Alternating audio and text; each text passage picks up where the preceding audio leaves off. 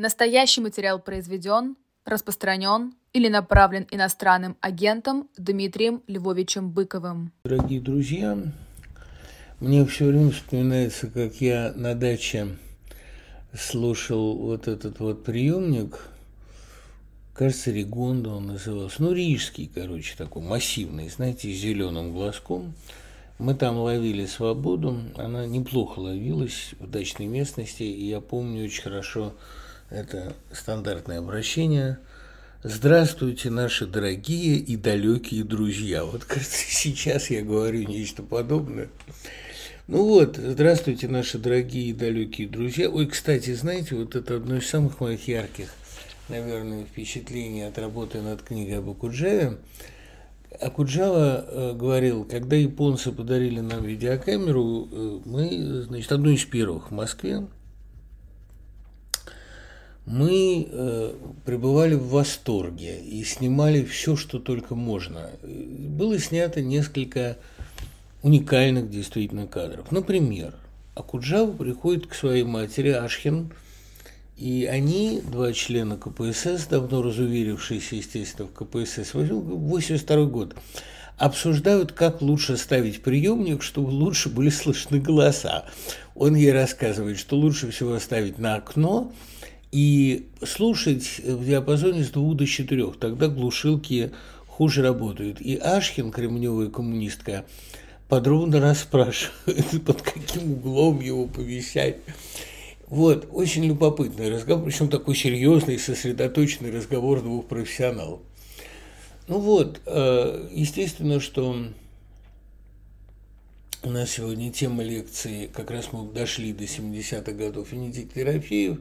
Немножко мы поговорим и про Сашу Соколову, про которого к его 80-летию тоже довольно много вопросов, хотя мне, честно говоря, трудно э, говорить про Сашу Соколову, потому что ну, это настолько мне как-то даже не поперек, а мимо моих э, симпатий и интересов, что э, я никогда не понимал, что в этом находят, и всегда мне вспоминалась блестящая формула одной умной и язвительной женщины, Эпигон Олеши, который вдобавок Олешу не читал. Эпигон Олеши в том смысле, что это попытка заменить стилем отсутствие мировоззрения. Но у Олеши, по крайней мере, со вкусом все хорошо обстояло. Может быть, даже для гения слишком хорошо. Ну, поговорим сегодня, естественно, про Венедикта Ерофеева и э, несколько поотвечаем на текущие вопросы. Э, многие спрашивают, где в ближайшее время э, выступление. Вот дело в том, что вот как раз ровно сейчас, когда я должен э, выходить в прямой эфир, а делаю эту запись за три часа до того, я на сцене. Вот, вот ровно сейчас нахожусь. У нас вечер в Гетеборге с Гетеборгом у меня связаны самые, пожалуй, дорогие воспоминания отрочества. И дело в том, что в 1983 году началась так называемая детская народная дипломатия. К нам приехала Саманта Смит, а Андропов э, почему-то, вот это для меня до сих пор абсолютная загадка, потому что он же вообще-то был а, такой страстный э, ксенофоб, что характерно для ГБшников, и он с крайним подозрением, с крайним недоверием относился к Западу. Это у него было еще с венгерских событий, которым он был непосредственный свидетель и участник. Ну и, в общем, как-то голубь мира из него не очень. Но вот Саманчи он ответил. Визит Саманты в Москву освещался всеми СМИ мира, ее пребывание в Артеке, ее подружка, дай бог памяти, Ирина или Наташа. Ну и, в общем, началась детская народная дипломатия. Под это дело а, было решено отобрать э, несколько московских отличников, американских таких подростков, активистов, преимущественно леваков, и некоторое количество шведов и сделать в Швеции в Маркс коммун, коммуна Маркс под Гетеборгом, такой международный лагерь мира. И вот в числе московских отличников в 1983 году, это я был в девятом классе, Меня туда отобрали после очень долгих собеседований, проверки английского, там этикету нас учили в Дворце пионеров, я помню специально. Я до сих пор оттуда запомнил, что ложку надо, оказывается, не носом подносить к рту, а боком.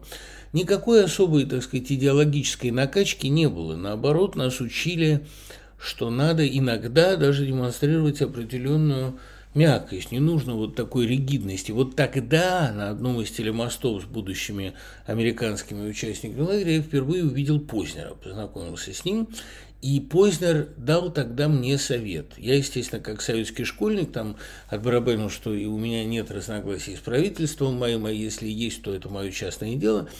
А Познер сказал, не нужно так жестко заявлять, что нет разногласий с правительством. Надо заявлять, что да, могут быть вполне, но это, опять-таки, а никто же нас не принуждает тотально соответствовать. Ну, боюсь, что я слишком хорошо усвоил его урок, и о своих разногласиях с правительством с тех пор заявлял слишком часто. Но он производил впечатление, вероятно, самого умного человека из всех, кто нас к этой поездке готовил. Никто нас вербовать не пытался. Вот мы приехали в 83 году, я до сих пор помню всех, а по линии отличничества и языка отобраны были Таня Хоробрых. Вот она единственный человек, за чьей судьбой я более или менее потом следил. Она стала знаменитым врачом, а, очень известным хирургом, по-моему, почечником. Ну, в общем, Танька, если ты меня сейчас слышишь, тебе мой сердечный привет. Антон Захаров, а, вот странное дело, у меня такая абсолютная память, я до сих пор помню его телефон, но совершенно не знаю, где он сейчас. После армии мы еще виделись. Лет, лет пять мы еще пересекались, по ровесники мы вместе ходили. Вот, и была танцевальная пара Слава Кошелев и Наташа Багрова. Вот, и, собственно, и все, что я и о них помню.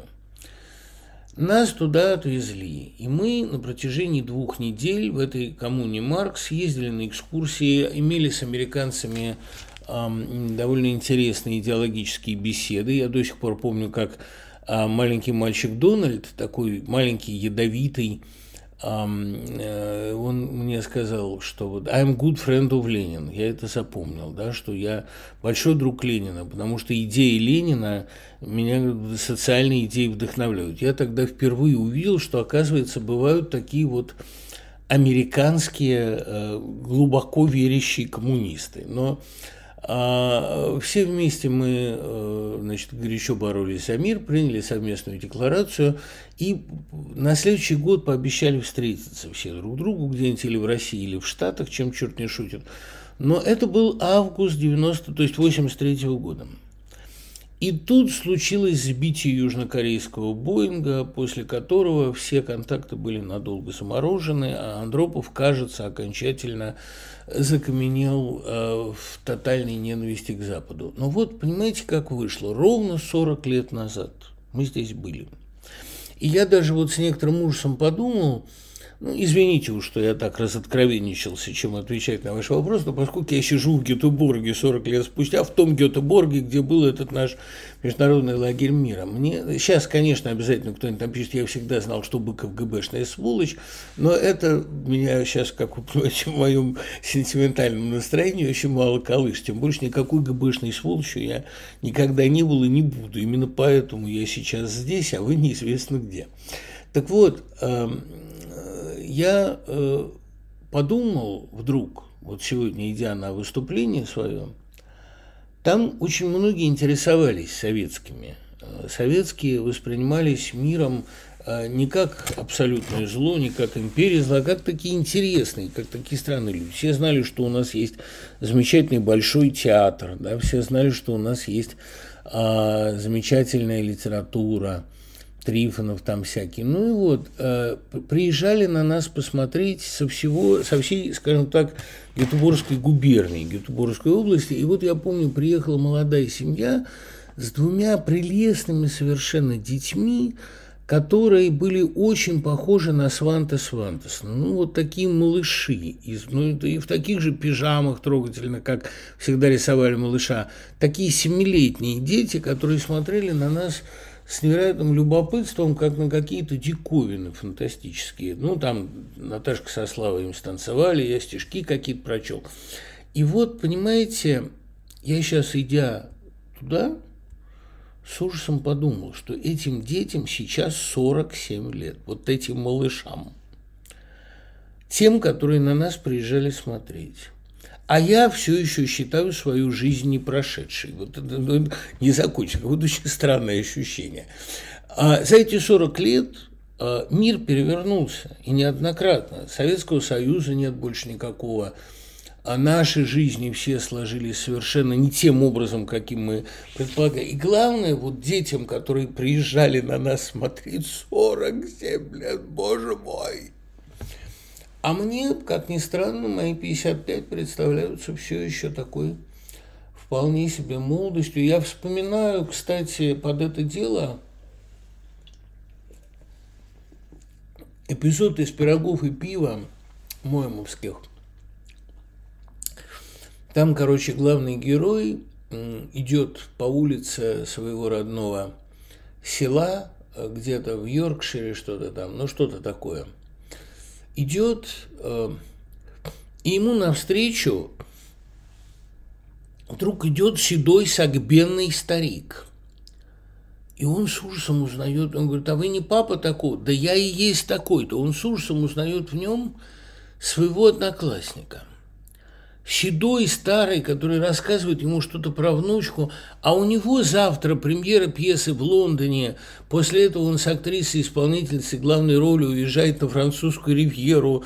После этого у него какой-то там турнир по Юго-Восточной Азии, он начинает новый роман, чувствует себя молодым, свежим человеком – а ему навстречу идет вот этот сагбенный старец, который целиком погряз в своем сельском быту и внуков воспитывает. И так поневоле он начинает думать, этот герой, что занятия искусством, литературой как-то помещают тебя вне времени. Я вот помню, когда хоронили Ивана Кивору, мужа Новеллы Матвеевой, а, приехал его младший брат на похороны. Его младший брат выглядел старше лет на 10, а в гробу лежал молодой человек, потому что Иван Семенович действительно, он как-то он был без возраста абсолютно. К тому же он еще очень похудел к концу, потому что вообще-то он умер от язвенного кровотечения, но он э, действительно не старел. Его интересовали вопросы совершенно вневременные, внебытовые. В последнюю нашу встречу мы с ним говорили о Дидро. Он вот как, ну, или как Мочалов, который лежал в больнице уже в 90 лет там, с контрактурой на руке и левой рукой записывал свои мысли о Гегеле. Как-то это настолько ставит человека вне быта, вне обстоятельств. Я вот никогда, граф всегда был благородной внешности, такой фламандский рыбак, но он никогда не был старик, понимаете? И вот, наверное, действительно занятие искусством как-то человека прихотливо молодят. Ты все время занимаешься какими-то внебытовыми, а в общем бесполезными, а в общем бессмысленными вещами. И э, 55 лет для всех остальных, ну, это как в том анекдоте. Помните, когда там у всех суббота, а у меня четверг. Вот эти, действительно эти 55 лет я как-то совсем не ощущаю. Это, кстати, к вопросу о том, там многие меня спрашивают, спасибо за любопытство, не утомляет ли меня э, такой график выступлений? Не, не, утомляет, ребят. Я э, было время в школе каждый день по пять уроков давал, а после этого мне почитать стихи в ежедневном или там через-дневном режиме, ну, это просто какие-то э, танцы, какое-то, э, ну, я не знаю, какие-то игра и игрушка. Поотвечаем. Значит, подавляющее большинство вопросов, естественно, связано с Арестовичем. Видите, господа, какая вещь. Я не могу себя назвать советником Арестовича, и даже я, ну, его личным другом, наверное, не могу. Я его фан. Поэтому все те советы, которые вы даете, которые вы просите ему передать, они, э, к сожалению, останутся между нами. Я совершенно не собираюсь ему навязывать какое-то поведение. Во-первых, он лучше знает. Во-вторых, понимаете, вот меня на стокгольмском концерте украинец местный спросил, готов ли я войти в команду Арестовича. Но никакой команды Арестовича нет и быть не может – есть Арестович и Шлейф. Частью Шлейфа я быть не готов. Помогать я готов абсолютно чем угодно. Я не хочу этим самым принизить его помощников, но вы же понимаете, что личность такого типа и такого ранга затмевает всех вокруг. Ему второй не нужен, и он в интервью, которое напечатано в книжке вот про ВЗ, он абсолютно откровенно об этом говорит. У него это хорошо отрефлексировано. Ему никакой второй, третий, пятый Арестович рядом не нужен. Это не означает, что он будет авторитарным лидером. У него будут, конечно, умные советники, деликатные офисы и так далее. Но он совершенно не нуждается ни в чьей помощи для координации своих действий. И поэтому входить в его команду – это для меня просто некоторое, э, некоторое ну, навязчивое предложение было бы с моей стороны. Не говоря уже о том, что грех говорить. Помните, когда Ахматова Чуковская спрашивает, не хочет ли она написать воспоминания о Маяковском, она такое прекрасное стихотворение написала Маяковский в 13 году, там «Я тебя в твоей не знала славе, помню только бурный твой рассвет» и так далее. Она замечает, зачем мне бежать за его колесницу, у меня есть своя. И это, конечно, очень наглое такое с моей стороны было бы высказывание, но а быть членом команды не хочу. Хочу быть э, поддерживающей какой-то силой. Хочу, в общем, за него э, вписываться. Другое дело, что э, я совершенно не гарантирую, э, что э, мое отношение к нему останется неизменным. Он может начудить, он может наделать дел, наломать дров и так далее. Но эта ломка дров в любом случае будет, вот я хочу, чтобы это было понятно это в любом случае будет очень позитивный фактор. В каком аспекте? Такой человек в политическом поле – это интересно, это создает конфликт, это создает динамику, и это препятствует единомыслию. Как лидер он, может быть, был бы авторитарен, не знаю, но ему совершенно в нынешних обстоятельствах совершенно не, не светит стать лидером. Это то, что называется не с нашим счастьем. Он может быть сколь угодно популярен, но он никогда ничего не возглавит.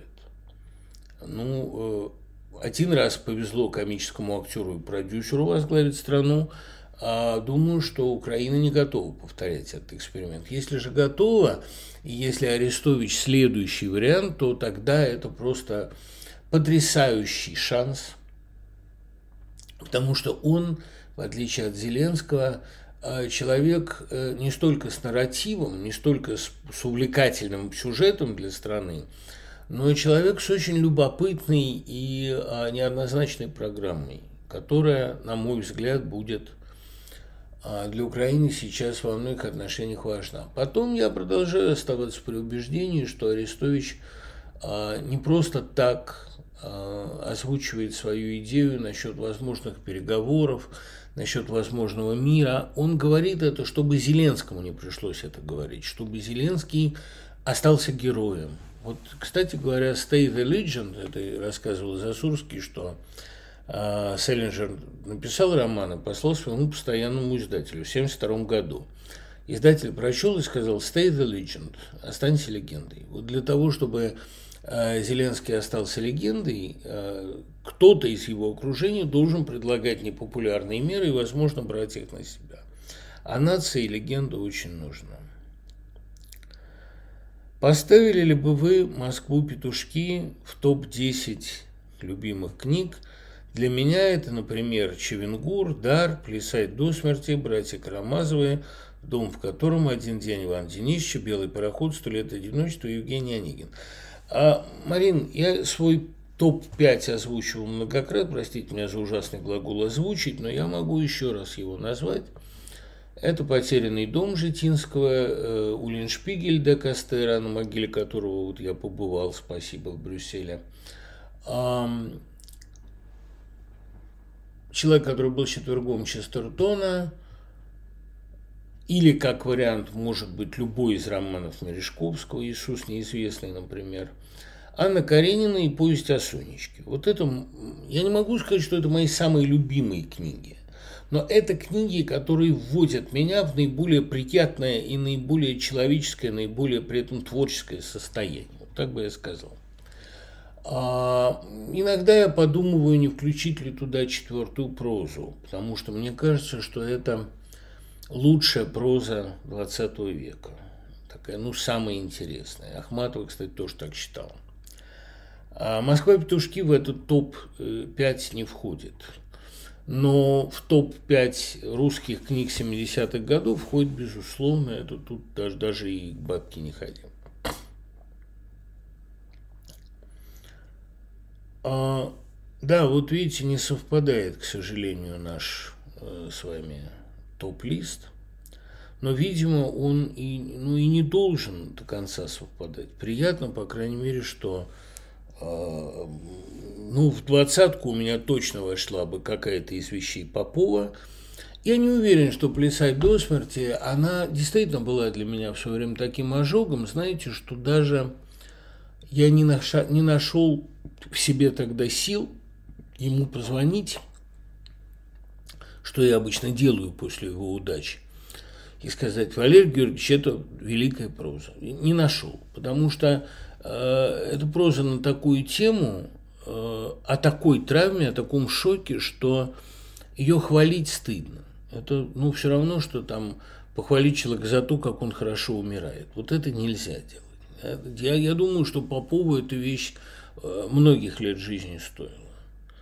А, один день Иван Денисович я тоже вряд ли бы включил. Я, наверное, включил бы раковый корпус. Я тут, кстати, прочел с раковым корпусом а, потрясающую историю. Есть такой очень хороший греческий писатель Аристотель, ну, сокращенно Арис Александров. Мне в свое время замечательная такая наша итакская преподавательница Гейл Лилиан Вархафт посоветовала его роман «Коробка». А роман такой диссидентский, довольно авангардный, со знаменитой последней фразой на 45 страниц. А, но славен был Аристотель Александру не этим. Он был полурусский, родился в Ленинграде – а в 20, кажется, пятом, что ли, году, ну, его семья довольно быстро уехала, что, впрочем, не спасло его от многочисленных арестов в Греции, где он был тоже диссидент, потом эмигрировал, и во Франции он а, подрабатывал внутренним рецензентом в Альбан Мишель. И неожиданно в 1965 году туда пришла самоиздатская на бледном каком-то Э, пятая копия э, рукопись ракового корпуса, без имени автора. Он прочел и сказал, печатайте немедленно. Я на 90% уверен, что это проза Солженицына. Я узнаю по языку, при этом он не знал ни его биографии, ни опыта. Это Солженицын, это надо печатать сейчас же, вы будете миллионером. Ему сказали, да ну, такая тема, да кто сейчас будет печатать этот раковый корпус? Да если бы это был Солженицын, все бы про эту вещь знали. А Солженицын в это время еще ее придерживал, она лежала в новом мире. И как-то вот оттуда ускользнула. А через год эту вещь э, напечатали уже другие издатели, и э, в результате Альбан Мишель оказался неудел.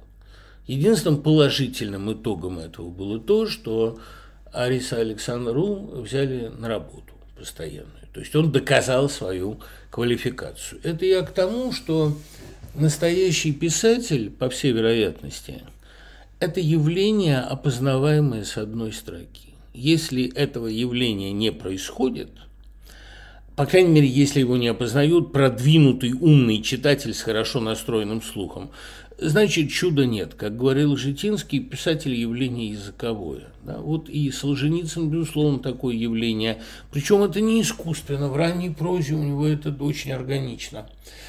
Без всякого языкового расширения. И Валерий Георгиевич Попов, при всей несопоставимости этих фигур, он тоже, ну, они очень разные, но это, безусловно, писатель с голосом. Попова можно по одной странице опознать, неважно, написано она в 60-е или сейчас. Это, ну, как и с Битовым, кстати говоря, тоже. Так что списки ваши весьма достойны.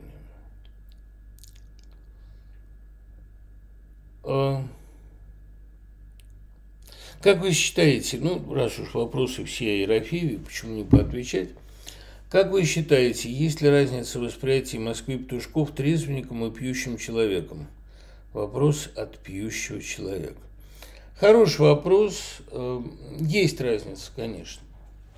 Но я бы не сказал, понимаете, что опыт Ерофеева – это опыт вот только алкоголизма. А у одного замечательного прозаика была такая, ну, Дмитрий Бакин, вы знаете его, наверное, да, сын Геннадия Бочарова, замечательный писатель, новелист. А вот его единственная книга называется «Про падение пропадом». Вот э, опыт Ерофеева в Москве в Петушках – это опыт про падение пропадом, опыт саморастраты, самоуничтожения, опыт курильщика опиума де Куинси, если угодно. И совершенно тут не важно, пьет человек или он уничтожает себя другим образом. Потому что, понимаете, ведь книгу, книга Буковского и возвращается ветер, это тоже ведь опыт самоуничтожения, ну только не наркотического, а диссидентского. Но человек так или иначе рубит сук, на котором сидит. А опыт саморастраты, жизнь не как пересиживание где-то, не как эскепизм, а это опыт э, такого отважного э, гиперромантического эксперимента на себе – когда человек буквально превращает себя в мел, который трется, стачивается об жизнь и оставляет вот такой след литературный. Я думаю, что в этом плане Ерофеев личность скорее героическая, а то, что а, это опыт пьющего человека, понимаете, ну вот, эм, как бы это объяснить, опыт, э, когда твоя жизнь летит кувырком под откос – он не обязательно сопряжен с алкоголем. Такой опыт, например, бывает при сильной беззаконной страсти. Вот когда ты влюблен, и это как у того же Попова в двух поездках в Москву, оба героя, герои и героиня периодически друг другу говорят, нет, ну какой завал, да, действительно, то есть жизнь летит кувырком. Бывает такое ощущение, да, бывает такая а, глубокая бездна, в которую ты срываешься. И э, здесь, так сказать, как раз примитивный запой далеко не становится э, гарантией высокого литературного качества. Ерофеев э, уничтожает свою жизнь очень разными способами, не только запоями.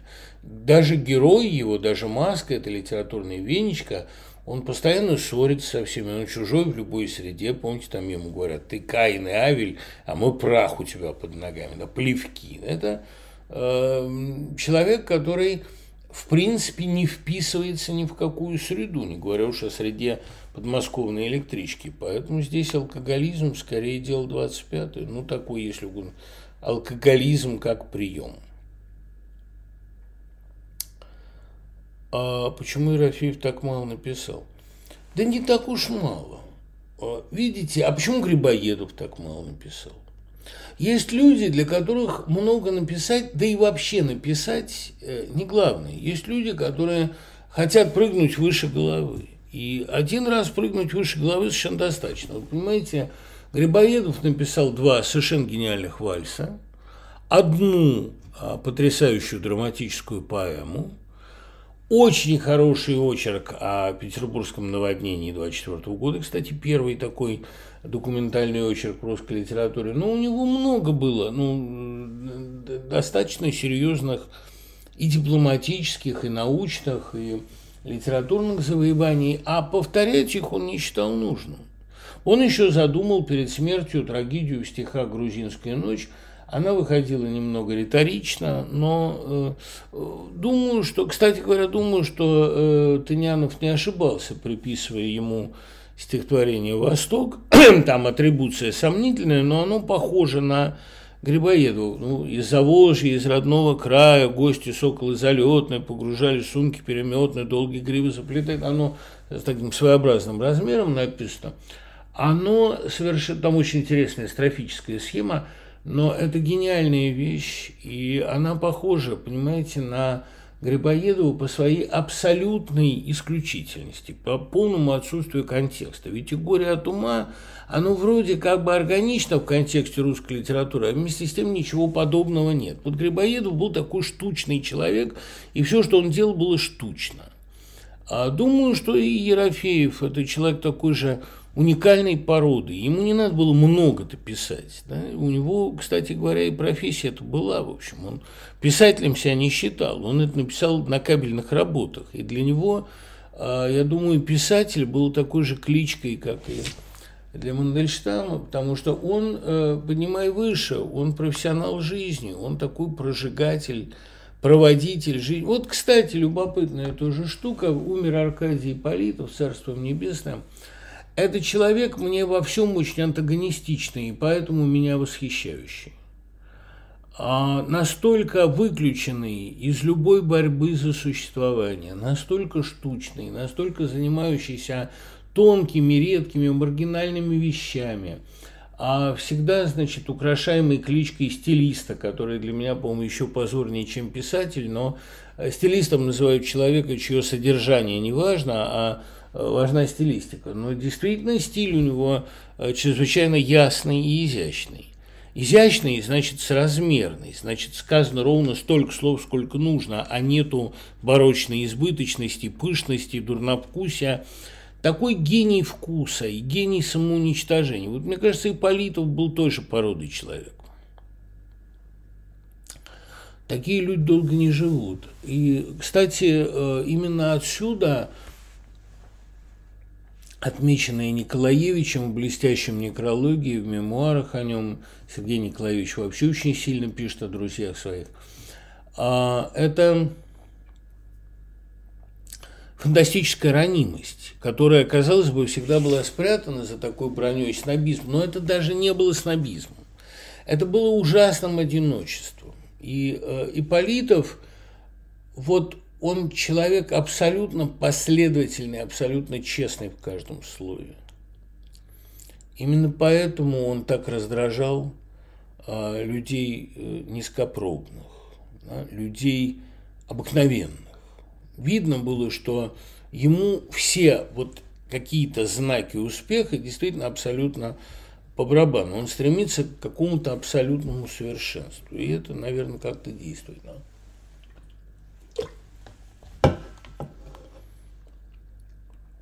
Будут ли новые литературные курсы? Будут в декабре. А, на все вопросы, где можно купить сборник проза,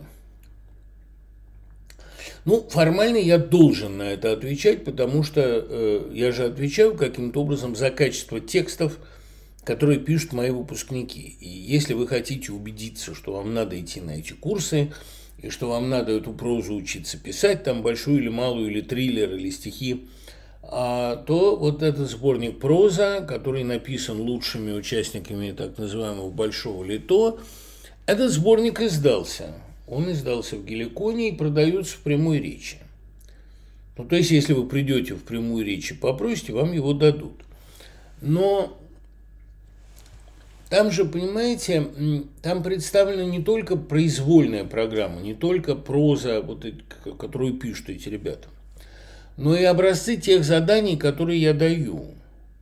То есть это чтение скорее, ну, такое методическое. По этой книге, в принципе, можно освоить какие-то там простейшие навыки композиции, сюжет-строения, там, эффектной концовки и так далее.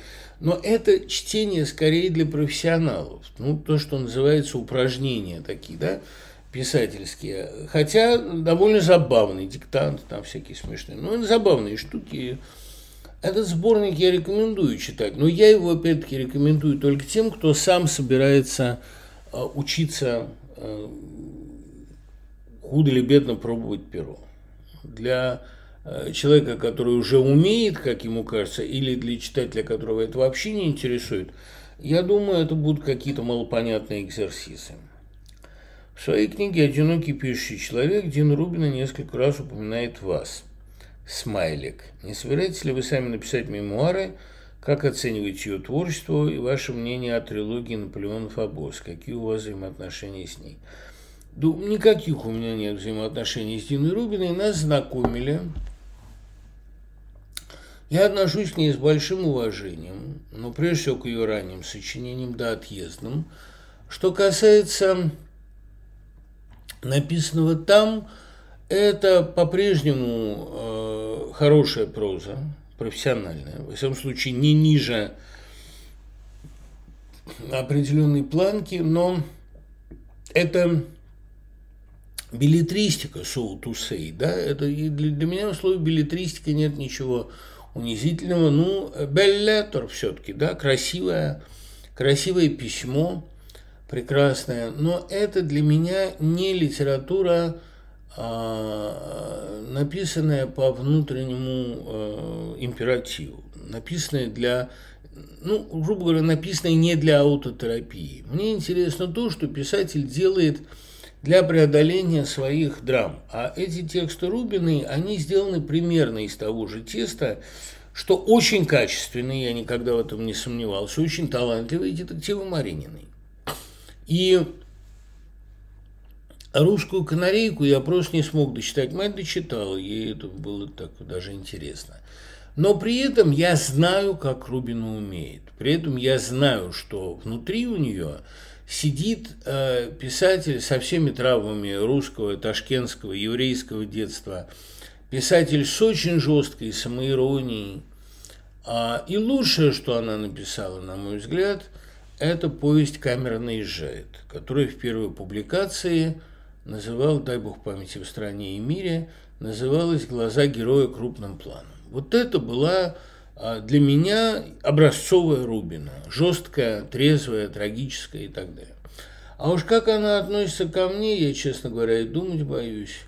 Потому что, а, а что ко мне так уж особенно как, как-то относиться? Мы с ней виделись два раза. Ну, может быть, она меня читала. А, может быть, ее смущали а какие-то мои высказывания против национализма в любой форме, потому что у нее, мне кажется, иногда этот национализм принимал какие-то формы крайние. Но с другой стороны, понимаете, сейчас, когда от Израиля требуется выстоять любой ценой, и он еще поливается грязью во всех левацких сообществах мира – поневоле начинаешь думать, что да, такое мировоззрение может быть и спасительно, может быть и необходимо. Хотя я по-прежнему остаюсь противником любой национальной узости и любой национальной ограниченности. Но это, опять-таки, понимаете, хорошо говорить. А если для человека это становится единственным спасением, не знаю. А в любом случае, э, израильтянам мое горячее сострадание и всяческая поддержка, которая, я думаю, им не особенно и нужна. Но когда тебя оплевывают и шельмуют, откровенно шельмуют а, идиоты с паттернами вместо мозгов, то тут уж ничего не поделаешь. Все сочувствие с оплевываемыми, с шельмуемыми. А, я в прошлом году была отчислена из Московского университета за участие в митинге. Молодец, герой, со временем будете работать в Московском университете. Единственное утешение нахожу в литературе, но не владею английским. Не подскажете ли, как выучиться английскому до степени понимания сложных художественных текстов? Ну, если вы левша, то никак. Вы знаете, что у леворуких всегда проблемы с усвоением языков, и, наверное, надо э, как-то спасаться или очень серьезным тренингом, или, ну, ну, не знаю, какие варианты. Вот Маяковский, например, да, он был переученный левша и переученный художник, и поэтому ему, как писателю, все время как поэту, ему все время трудно было воздерживаться от такой кричащей живописности, а, гиперболизированной. И самое главное, он совершенно не умел а, разговаривать ни на каком иностранном языке. Ну, в силу регулярного общения с грузинами в юности, в детстве, когда все вообще легко запоминается, он э, в общих чертах знал разговорный грузинский. А, и оселяне, чьи родители с ним дружили, подтверждают, что поддержать разговор он мог, простой. Но не выучить французский, ни с подачи Риты Райт выучить немецкий, не освоить хоть какие-то слова по-английски во время американского визита он не мог в принципе, но ему не удавалось это сделать. Поэтому если у вас есть такие э, чисто ну, алексические, аграфические, чисто соматические проблемы с языком, то это я не знаю, как это победить. А если просто у вас там какие-то трудности с запоминанием лексики, то тут ничего не поделаешь, язык выучивается в повседневном общении. Методика погружения. Алла Адольфовна Година, которая была нашим любимым преподавателем в универе, то я э, в школе передаю ей традиционный горячий привет. Она, кстати, и на Ихе у нас бывала на Новых годах. Алла Адольфовна просто первые несколько занятий не говорила с нами по-русски, пока мы не начинали врубаться и какие-то слова понимаете. Ну вот, вы уже немножко понимаете английский, она говорила там часов через шесть таких занятий.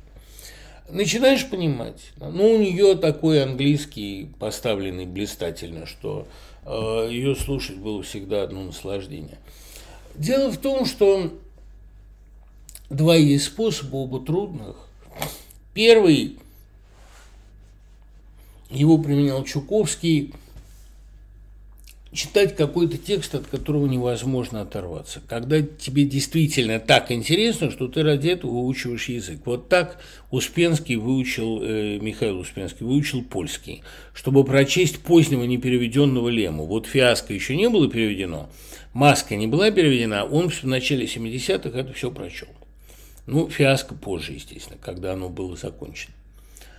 А, соответственно, найти текст, который для вас критически важен, жизненно интересен, и начать его читать. Второй вариант, конечно, общение, погружение. А, надо искать иностранцев, с которыми вам легко и приятно будет разговаривать, и пытаться с ними. Многие, кстати говоря, учителя английского – охотно сейчас дают такие уроки, и именно с погружением. Абсолют, абсолютно с полным запретом говорить по-русски. Это срабатывает. Я это проверял много раз на своих друзьях и учащихся. Но лучше всего, знаете, я даже могу вам несколько книг посоветовать,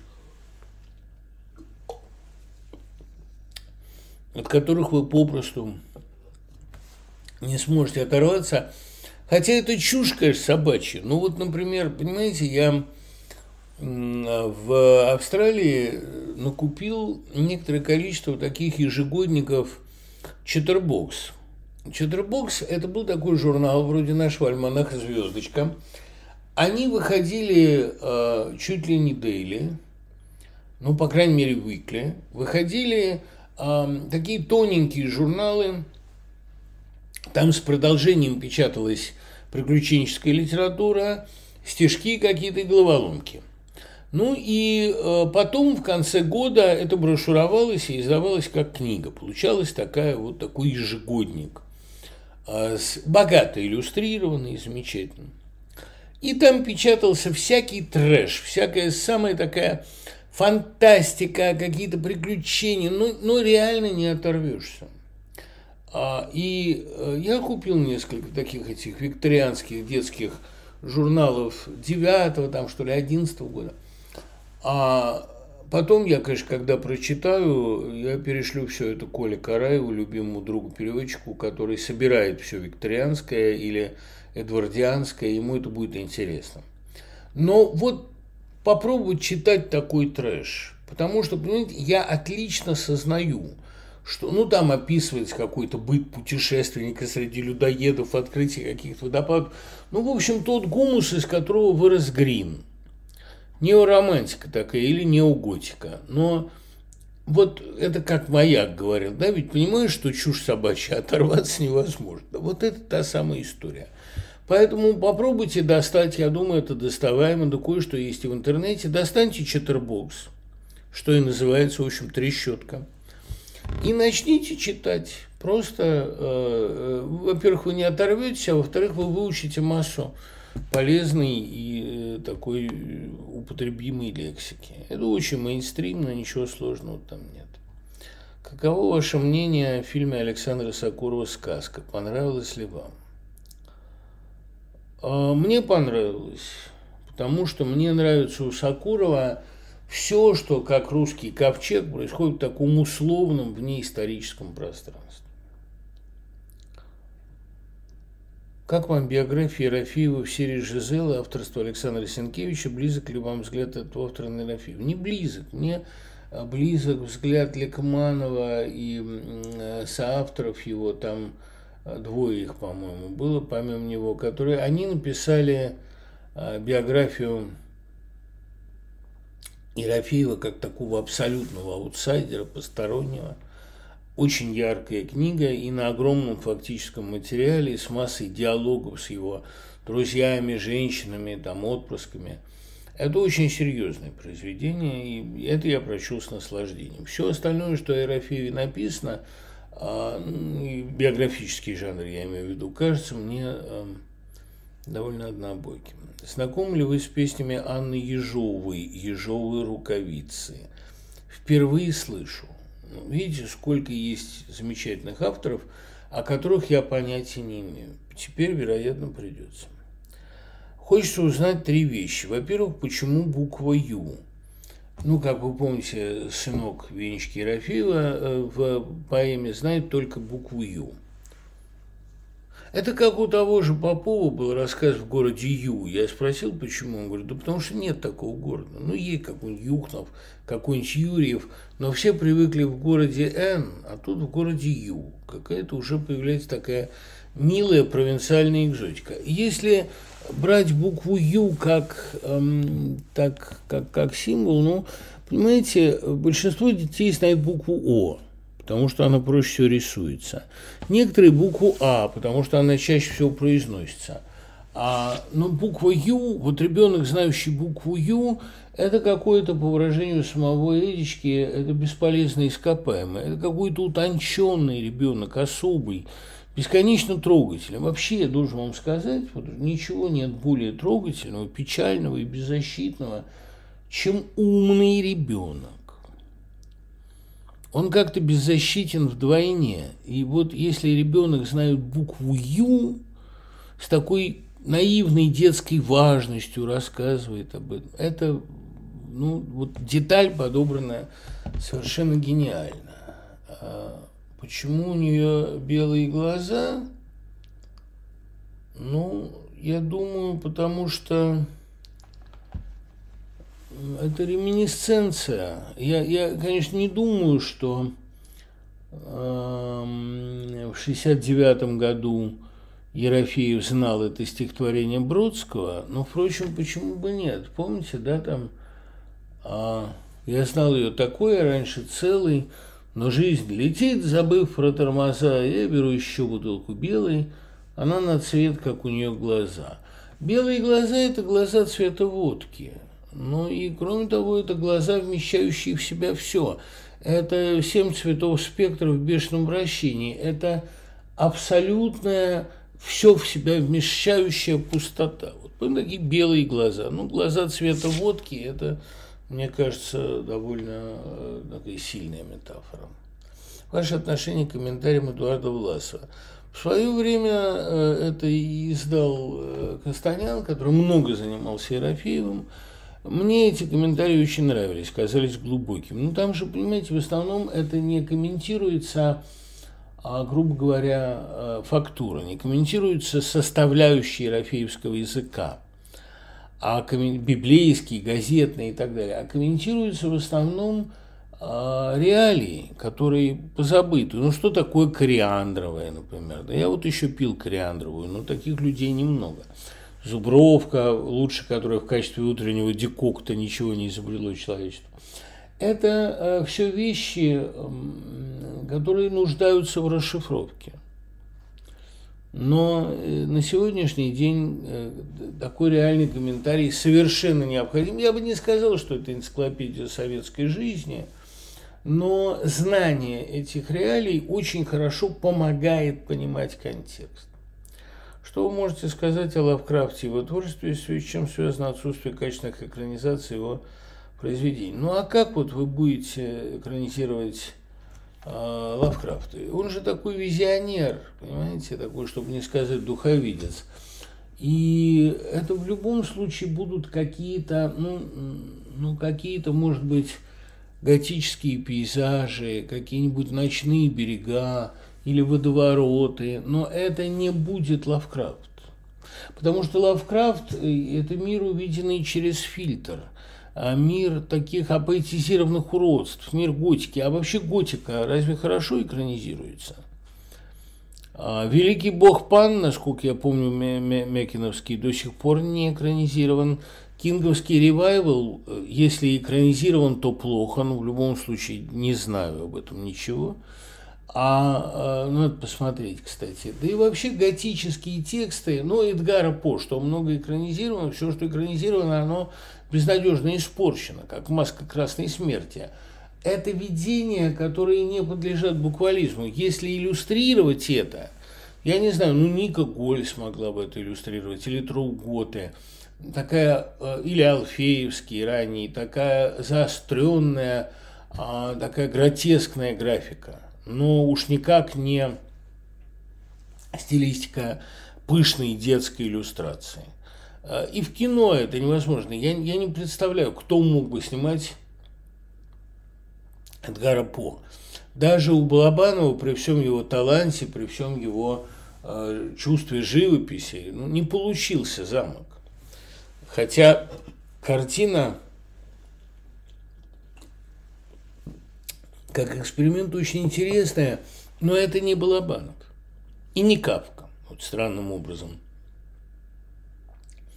Я не знаю, кто Кавку мог бы снимать. Может быть, кто-то из таких совсем отвязанных авангардистов. И уж Лавкрафта, понимаете, ведь тут надо чувствовать сразу две вещи, когда вы экранизируете Лавкрафта. С одной стороны, бесконечную печаль морей. Он же все-таки любит такие или морские, или пустынные, или космические пейзажи, но это в духе Эдгара По. Он вообще был человек бесконечно одинокий. И вот, пожалуй, такие истории, это из его переписки ясно, что как он отвечал даже неофитам, потому что совершенно не с кем было поговорить. К тому же тоже в нем были там и российские какие-то заблуждения, и ксенофобские, и Э, такие люто консервативные, неожиданно. Ну, маргинал во всех отношениях. И нужно очень хорошо чувствовать поэзию, поэтику одиноких пустынных пространств, таких хатифнатовских. А вторая вещь, которая, безусловно, при экранизациях Лавкрафта нужна, а он очень много писал об уродствах. Вот эти люди, рыбы – а с выпущенными глазами и перепонками на пальцах. Очень много писал о таких одиноких больных скитальцах или э, страшные какие-то истории о полуразложившихся э, трупах каких-то. Вот надо уметь так снимать Лавкрафта, чтобы это все выглядело не уродливо, а в каком-то смысле прекрасно. Ну, вот как это сделать, я не знаю. Надо видеть красоту уродства, эстетизацию безобразного. Лавкрафт это мог делать, а ни одного режиссера, который бы э, смог, я пока просто не знаю. Это действительно очень трудная, практически неразрешимая задача. Пушкин писал, в наш гнусный век на всех стихиях человек, тиран, предатель или узник. Если мы не узники и не тираны, кто же мы?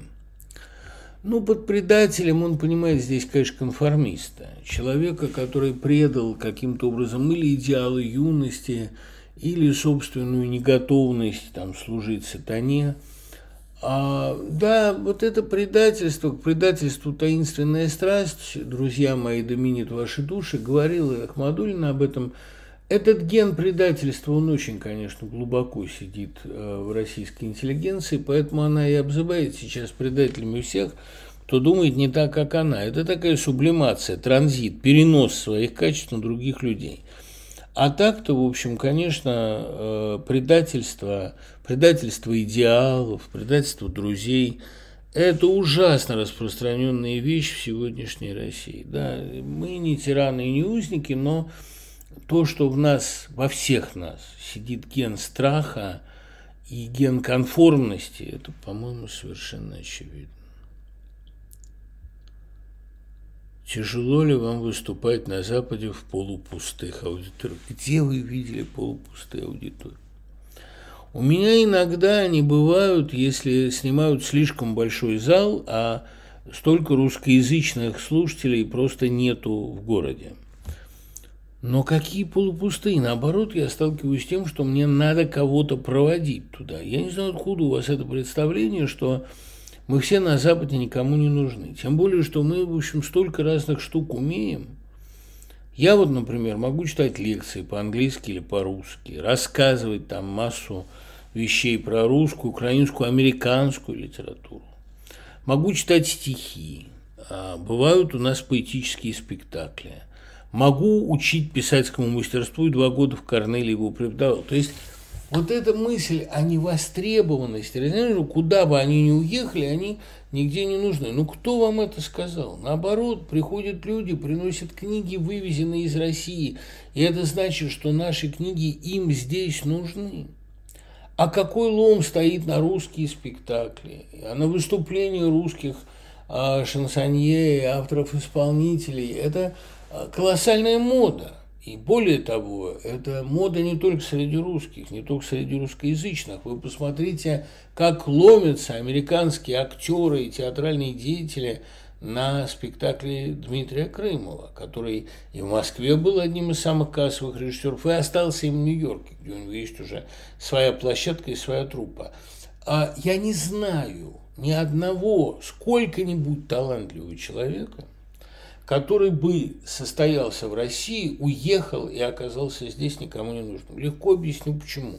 Потому что в России талантливому человеку, чтобы состояться, приходится преодолевать такое количество препятствий и недоброжелательство коллег, зависть, и идеологическую цензуру, и отсутствие финансирования на любой неформат. Если ты состоялся в России, то во всех остальных местах, ну, я не беру крайности, там, вроде Северной Кореи, но везде, кроме нее – ты будешь чувствовать себя как рыба в воде или, по крайней мере, как человек в теплой ванне. Потому что атмосфера доброжелательности, благодарности, ума, атмосфера, когда ценят твой труд, они говорят тебе постоянно, что вот, мол, ты постойка у станка или там поторгуй-ка в мороз в киоске.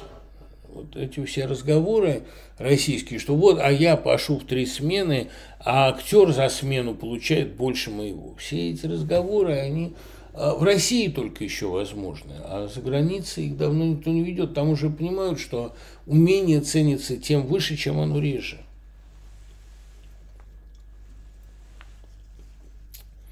Так что давно я не видел у себя полупустых залов. А и поэтому вот как-то меня так странно всегда так, так как-то неприятно удивляет вот эта русская тенденция а, говорить, ну, нам-то вы были нужны, вас-то мы любили, а теперь вы уехали, зазвездили и, и никому стали не нужны. Кто любил-то? Все время приходилось преодолевать дикое бессмысленное сопротивление, и уговаривает, ну дайте мне просто немножко поработать, ну разрешите мне вот это делать, ну хотите я вам сам приплачу за то, чтобы вы мне разрешили вот это преподавать, вот это говорить, да ну, господи помилуй. Что вы можете сказать о сериале «Бизон» и о Безруковой в главной роли? Ну, так получилось, что я посмотрел э, часть этого сериала – это про убийство манекенщицы э, в Москве 70-х годов. Целиком не смотрел, не, не скажу, но пять серий посмотрел. Конечно, это блестящий продюсерский успех Тодоровского, конечно, это очень сильные женские роли некоторые. Но, ребят, вот что хотите делайте. Э, Безруков э, играет очень плохо простите меня, он э, не сумел создать обаятельного следователя. Следователя зачем? Ну, это вообще большая проблема. В Фишере он тоже не обаятельный, там, хотя там совсем не без рук. а он не сумел э, сыграть, вообще говоря. Он все время что-то делает в кадре. Больше всего курит, как все уже заметили, да. Иногда что-то говорит не очень внятное, да, всем грубит. Но я не вижу за этим человека. Даже его трогательная влюбленность вот в эту а, Каланчу выше него модель, а, которая тоже совершенно непонятно, что в нем нашла – это неубедительно выходит. Вот Безруков, удивительное дело, он же был очень обаятельный артист. Вспомните, как он играл Моцарта в Амадее, вспомните, какой был Безруков а, в ранний свой период в табакерке. Это просто солнце такое било на, на сцену, со сцены. И в куклах он великолепно разговаривал, но э, за всех. Но, понимаете, когда ты э, или не развиваешься, или что-то со своим талантом делаешь не то, а, довольно быстро же приходит расплата. И уже после сериала «Есенин», про спектакль там о Пушкине я молчу, Ермолова, там его немногие видели, но после сериала «Есенин» все же было понятно. Была какая-то сумма приемов, какая-то внешняя маска, очень деловитая, очень артистичная, очень правильно применяемая, но это не было актерством, это не было жизнью в кадре. И Э, я довольно быстро увидел там ну, полную остановку по всем параметрам. Хотя, безусловно, Сергей Безруков по одаренности природной, он, конечно, был один из лидеров поколения. И вот что стало. Что вы думаете об усилившемся напряжении в украинской власти? Примет ли Арестовича прекрасной России будущего – в качестве политического беженца. Ну, то, что прекрасная Россия будущего будет принимать всех талантливых и перспективных людей, это для меня совершенно несомненно. И я, кстати, многим своим американским друзьям говорю, ну, если вот при втором Трампе, при возвращении Трампа, а, кстати говоря, второй Трамп будет совсем не то, что первый, если будет.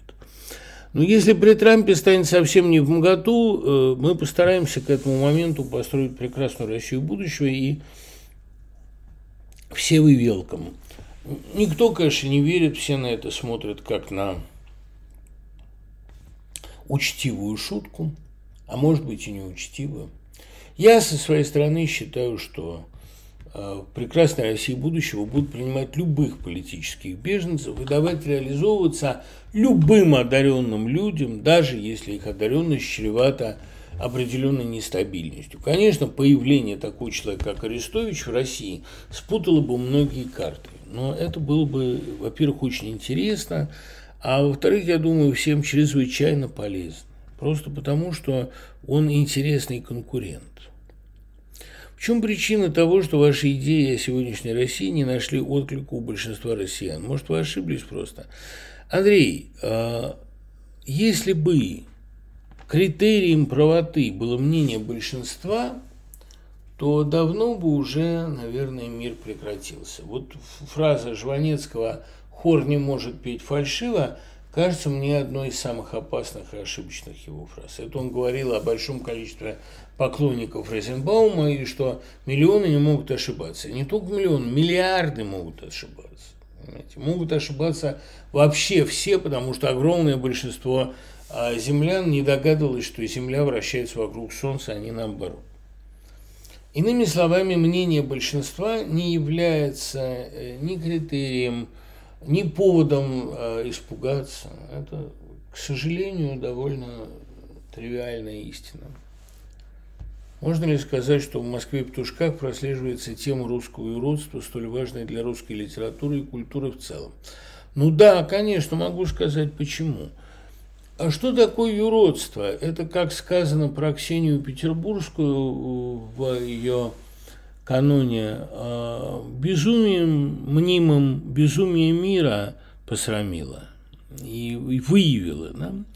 Поэтому такие люди, как Ерофеев, своим маргинальным, странным, вызывающим поведением, они посрамляют а, чрезвычайную примитивность и пошлость а, такого общественно полезного труда, такого поведения конформного.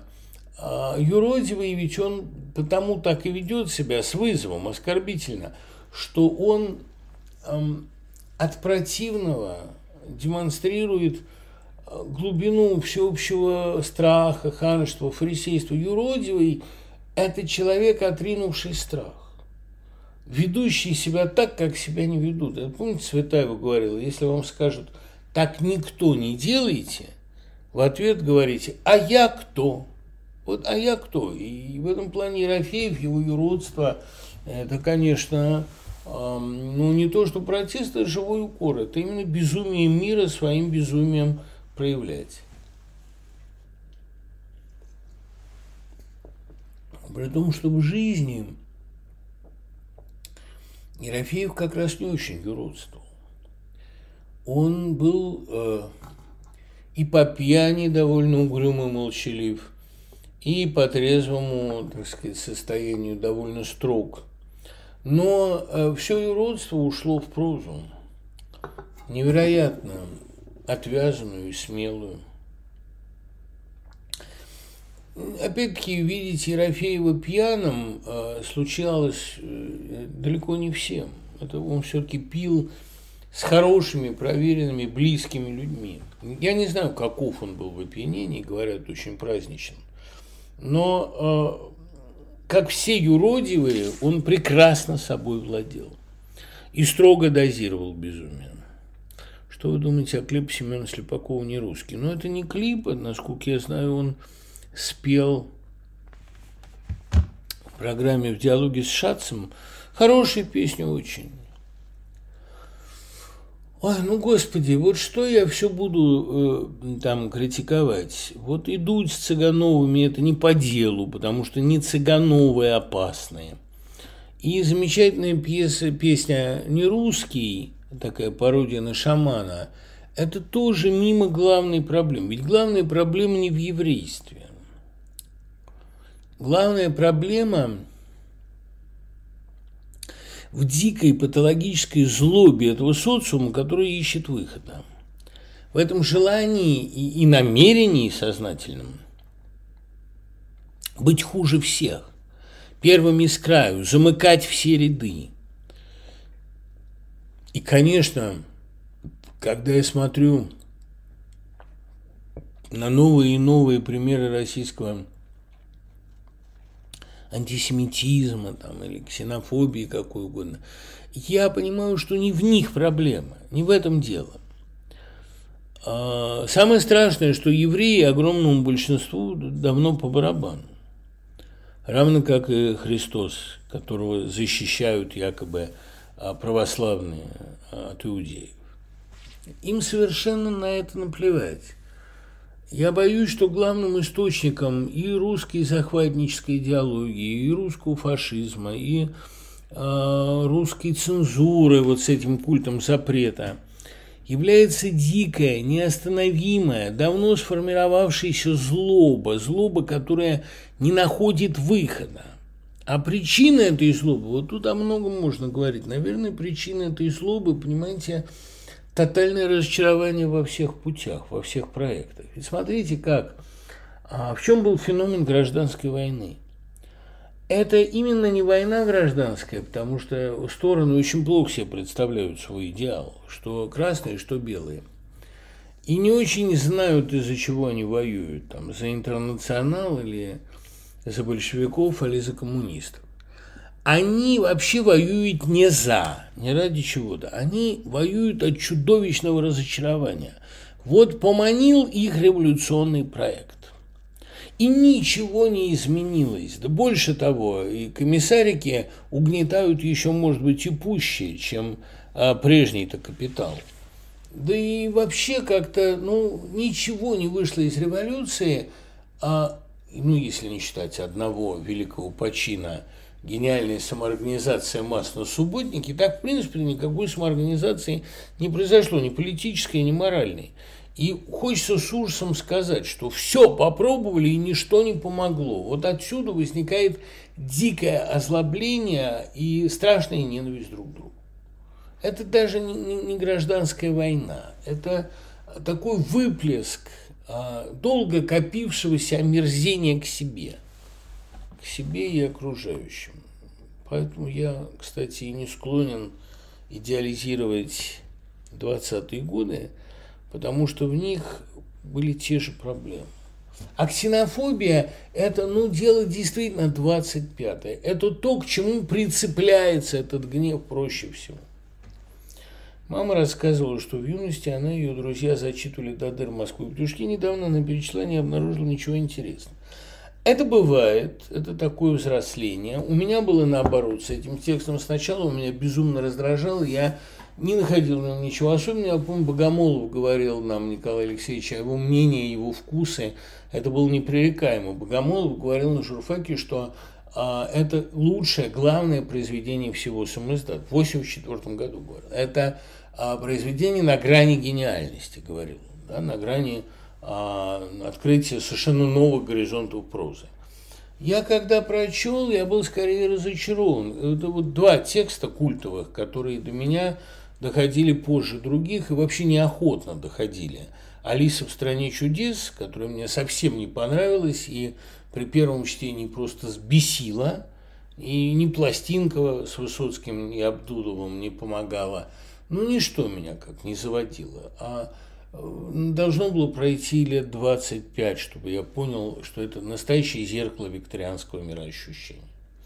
А потом а, вторая такая вещь «Москва и петушки», которую я когда прочел, я совершенно не понимал, что в этом находят, и я был солидарен со статьей Владимира Новикова, который писал, что этот текст утратил все свое обаяние и долго не протянет, ему приходится делать искусственное дыхание.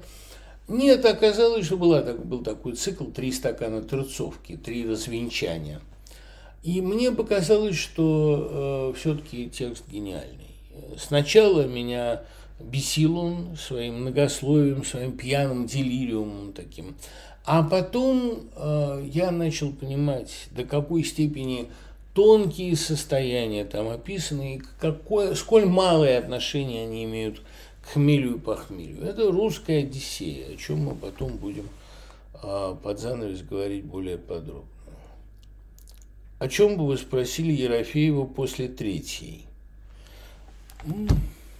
Я не думаю, что Ерофеев после третьей склонен был откровенничать. Он сам писал, что пить надо пока противно, но я не знаю, до какой, до какой было ему противно. Я думаю, что после десятой рюмки мог начаться какой-то разговор, и то вряд ли я был бы ему интересен. Я-то совсем не маргинал. Или если рассматривать меня как маргинала, то Э, какой-то ну, маргинал другого рода, совершенно не его типа, не его склада.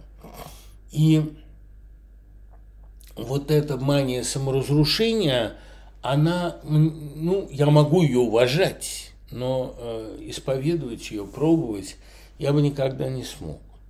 Поэтому я боюсь, разговор бы не сложился. Я просто я смотрел бы на него с бесконечным обожанием и жалостью потому что судьба его одна из самых трагических в русской литературе. Ерофеев, Кавка, Пинчон, Пелевин, кого из этих авторов и почему труднее экранизировать аутентично к их стилю? Да, Борь, во-первых, вы называете их по довольно случайному признаку. Ну, так я могу думать, что это постмодернисты, как вам представляется – ну, самый простой ответ, что нельзя экранизировать язык прозы. Ну, почему? На самом деле это, в общем, можно. А Рому в «Строгом юноше» удалось с Олешинским языком сладить. И даже еще переиродитировать в некоторой степени. Я просто думаю, что все перечисленные вами авторы применяют один прием. Вот это то, что их роднит они незаметно надевают читателю линзы с помощью тонких ненавязчивых гипербол, а, постепенного расшатывания времени в тексте, логики, они действительно заставляют вас видеть мир сдвинутым, ну, как видят его девушки в фильме Уира «Пикник у висячей скалы». А там завернул за поворот, а там другое измерение, все как-то загибается, птица странная клекочет. Очень страшная картина. А, жаль, что все выдумано. Но для меня а, вот э, приведенные вами авторы – это именно мастера такой подкорректированной, волшебно измененной реальности. Это касается Пинчина, у которого в Bleeding Edge вдруг появляется странное существо, не мальчик, и не мужчина, и не животное, которое там по коридорам бегает. Это же касается и э, Кавки, и в огромной степени Пелевина, потому что, вот, понимаете, Пелевин может описывать любое замкнутое пространство. Инкубатор, больницу, тюрьму в антологии детства. И оно у него обретает, не скажу приемлемые, не скажу терпимые, но какие-то сказочные черты. Ну, вот как инкубатор в и Штепалом. Это не просто предельно скучное место, а это место готическое, место контакта с другой реальностью. Вот э, Пелевин из любого московского двора, из любого, там, я не знаю, из любой лесополосы, из бетонной дороги, из какого-нибудь кафе на Кольцевой, там, на МКАДе, может сделать чудесное волшебное пространство. И э, ну, с помощью, опять-таки, тонко нагнетаемых лейтмотивов. Экранизировать это совершенно невозможно. Именно поэтому все экранизации Пелевина, а их было не так много, пока э, далеко отстают. Ну, за это берутся люди, как бы сказать, предприимчивые, но, но не столь талантливые, думаю я.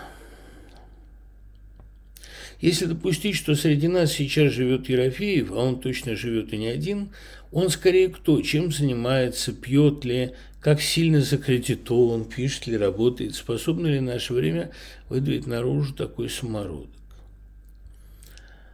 А, ну, то, что он есть, и то, что он пьет, и то, что он не, не хочет вписываться ни во что, а сейчас живет еще более маргинальной жизнью, потому что уехал из города, не ходит на работу. Но он такой таежный житель скорее. Наверное, вот такой персонаж сейчас существует. Конечно. Я не очень ставлю, есть ли сейчас что-то вроде поколения дворников и ночных сторожей. Думаю, нет. Но а, разнообразные это именно не выживальцы, говоря словами Ленор Горалик, это не те люди, которые выживают любой ценой.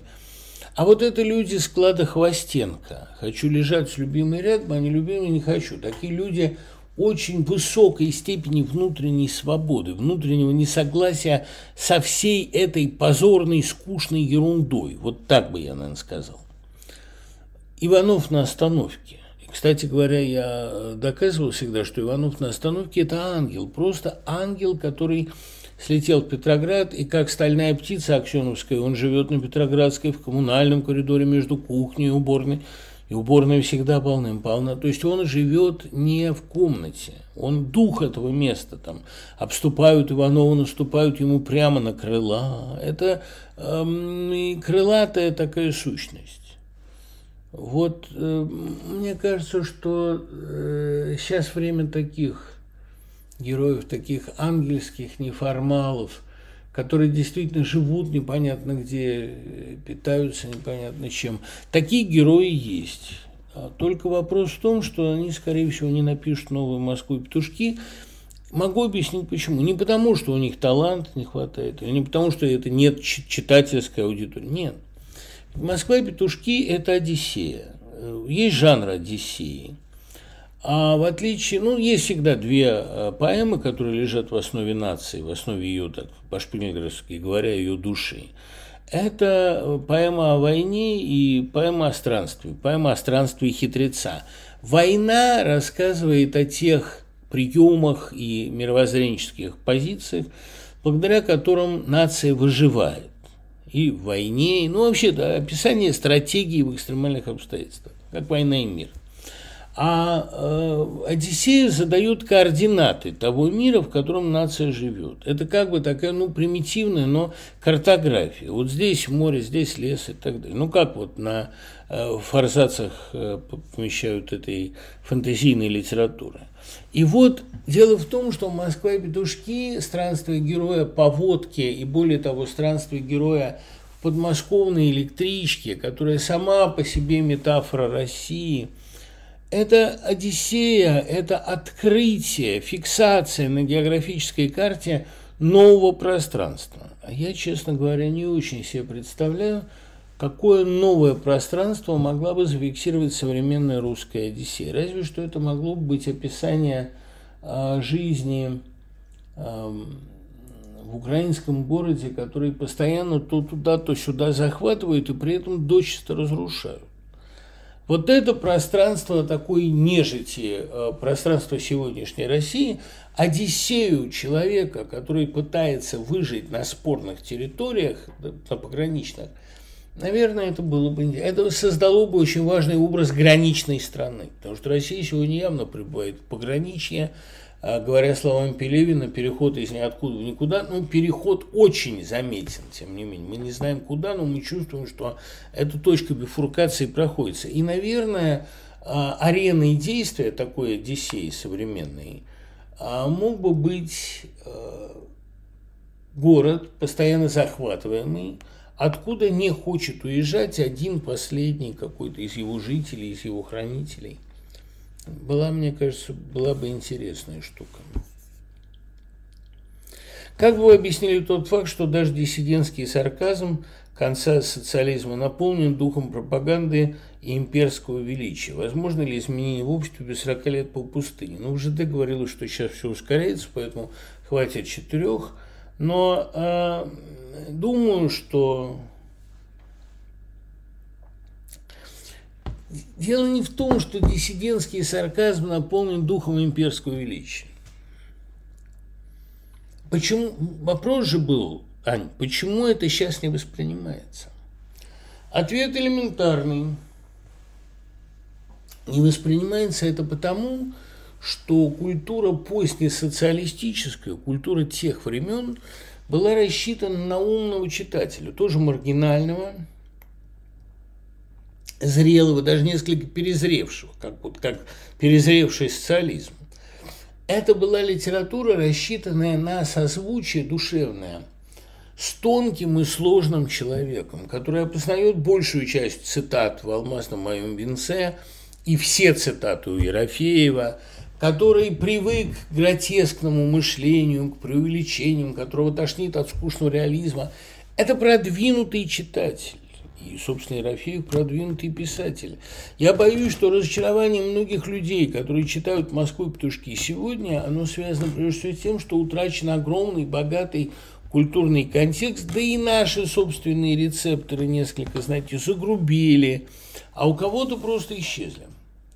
Для того, чтобы читать Ерофеева, надо, ну, понимать Ерофеева. Это все равно, что, ведь, понимаете, при всех их различиях, это все равно, что читать Блока в 20-е годы. Блок, когда в последние свои дни перечитывал третий, второй том лирики, ну, там, условно говоря, с пятого года по двенадцатый, он, э, потому что после 12 он писал уже очень мало, сборник «Седое утро», да и все, он э, писал в дневнике, что я половину уже сам не понимаю из того, о чем там идет речь.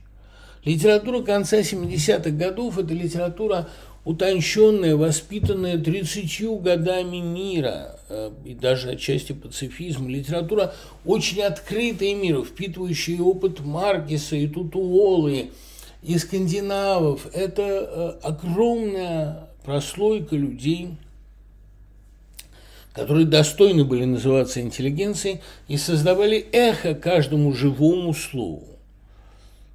А, это публика Таганки, которая смотрела серьезные спектакли, умные фильмы.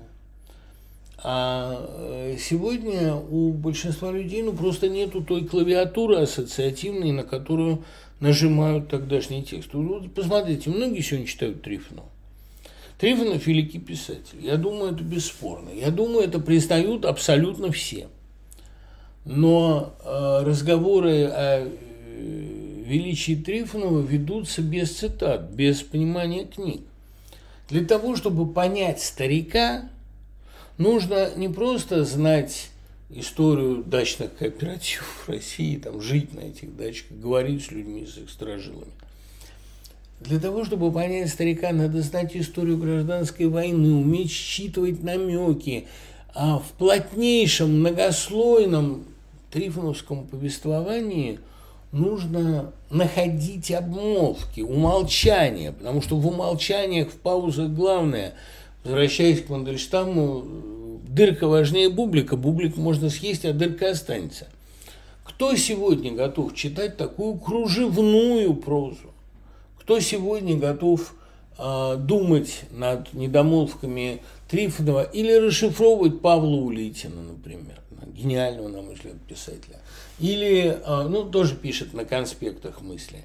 Кто сегодня готов был бы читать да даже и Сашу Соколова, потому что ну, Саша Соколов там легче, потому что он абсолютно бессодержателен. Константин Сонин считает, что Палисандрия – это глубочайшая книга о российском государстве. Может быть, не знаю, может, там есть некоторая степень обобщения, хотя, как мне кажется, в «Зияющих высотах» все это уже сказано. Но в «Зияющих высотах» все-таки не монархизм.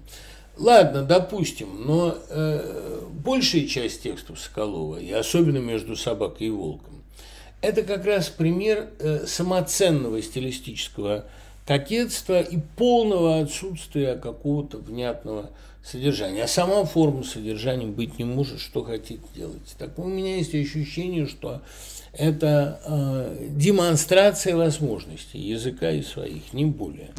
А литература, в которой нету э, вот того, ну, кроме иногда прорывающейся замечательной тоски, Литература, в которой нет авторского «я», хотя это сугубо мое мнение.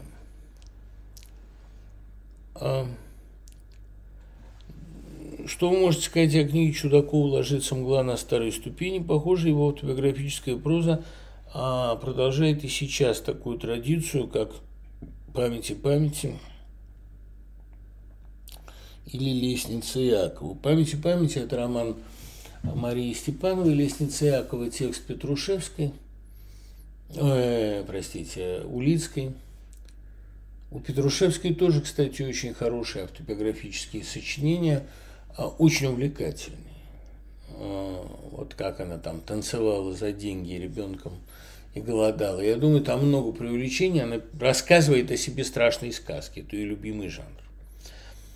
А что я думаю о романе Чудакова? Я много раз пытался его прочесть. И никогда меня не мог заинтересовать чужой опыт. И, хотя это обаятельный автор, обаятельная жизнь, герои прекрасны, ну, ничего не могу сказать. Вот я могу читать про дядю Диккенса у Битова в Пушкинском доме, а про деда «Ложится мгла» не могу читать, потому что это никак не корреспондирует с моим опытом. И самое главное, я не понимаю, почему мне надо это знать. Я, правда, вот каким-то вещам, наверное, эстетически глух, но а, роман Чудакова никогда не производил на меня сильного впечатления. Может быть, когда-нибудь произведет, я э, совершенно не закрываю для себя эту возможность, но мне кажется, что это тот случай, когда книга переоценена. А дело в том, что эм, личные документы такие, их переоценить легко, их исповедальность очень располагает к себе. Э, я никогда не мог поставить себя на место автора, может быть, потому что моя жизнь слишком уж отличается от жизни этих авторов. И, как писала себе Руссо, я никогда не встречал человека, похожего на меня, поэтому я хочу зафиксировать этот тип.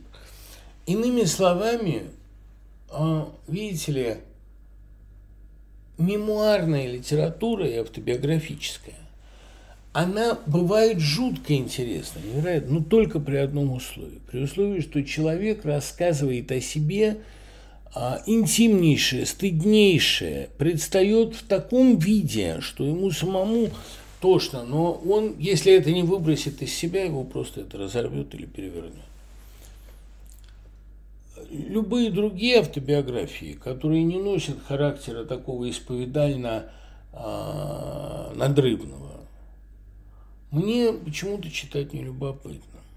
Но бывают исключения. Вот я, например, купил там в Австралии а, Фрэнка Харриса, о котором уже говорил, а, все пять томов в одном, там, «Моя любовь и жизнь», но у Харриса, понимаете, интересный, вот парадокс, интересно не его полупорнографические описания всех этих женщин, которые жутко по нем томились, которые только в нем нашли свой идеал, которые потом жить без него не могли. Это наивное такое тщеславие, но оно э, не составляет пуанты этих биографий.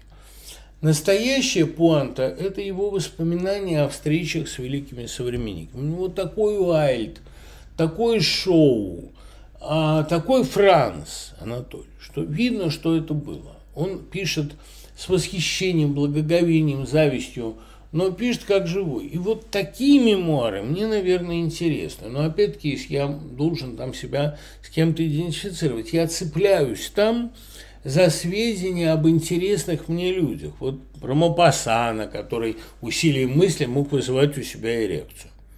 Это мне, причем Харрис был тому свидетелем. Мне это безумно интересно. А читать жизнь человека, о котором я ничего не знаю, нету никак. Собственные мемуары тоже, понимаете, нам бессмысленно писать. Почему? Потому что я ничего не помню. Как писала Лиза Шестакова, великая моя студентка, такое чувство, что мир за мной обрушивается. У меня совсем нету вот этого чувства, что зафиксировать что-то. И потом мне все время кажется, что это никому не нужно что я буду припоминать какие-то мелочи. А сейчас идет такая эпоха, которая отметает, отрезает предыдущие чуть ли не 20 веков развития человечества. И хорошо, как бы не 30. На этом фоне, что значит он хотя бы и такой, что значит он подумаешь на Бог. А... Ну, поговорим теперь о, собственно, Ерофееве, потому что э, все равно эта тема по-прежнему очень волнуюсь. А, нет, как вы относитесь к творчеству Джо Хилла и Оуэна Кинга? Я нахожу, что рассказы Джо и роман «Спящие красавицы» напоминают молодого Стивена, а, а во многих отношениях еще и готичнее. Их немножко, мне кажется, особенно Джо Хилла, немножко губит желание быть поэтичными. Фантастика вообще не должна быть поэтичной. Готики это вредит. Таинственно, да, но они немножко грешат такой засахаренностью. Этим же грешит э, подавляющее большинство кинговских последователей. Ну, Нил Гейман уж точно. А мне кажется, что и Оуэн, и в особенности Джо Хилл, они хорошо чувствуют по-настоящему жуткое – у них есть вот это и кинговское умение ритмом расслабить читателя, а потом ударить, обрубить. И они хорошо чувствуют драму, а, хорошо чувствуют темпоритм. Но э, вот кинговского ужаса им, может быть, не хватает. Они более здоровые люди, понимаете. Мир не сулит им таких вот кинговских приключений. Может быть, это потому, что Кинг э, был в детстве не богат и у него отец сбежал, отсюда его постоянное ожидание гадостей. А у сыновей Кинга прекрасный отец, богатство, обеспеченная молодость. Может быть, этого им не хватает, чтобы готику писать, потому что Кинг весь стоит на границе ада, и в этом аду бывал. Он прекрасно знал, что он пишет о Джеки Торренсе и э, что там происходит в отеле. С ним этот опыт был а э, детям его, слава богу, приходится выдумывать. Ну так вот, возвращаясь к теме э, Венедикта Ерофеева. Меня поразил актуальностью своей кусок, когда там деревня хочет отделиться, и они э, делают такую Новороссию и пишут письма в ООН.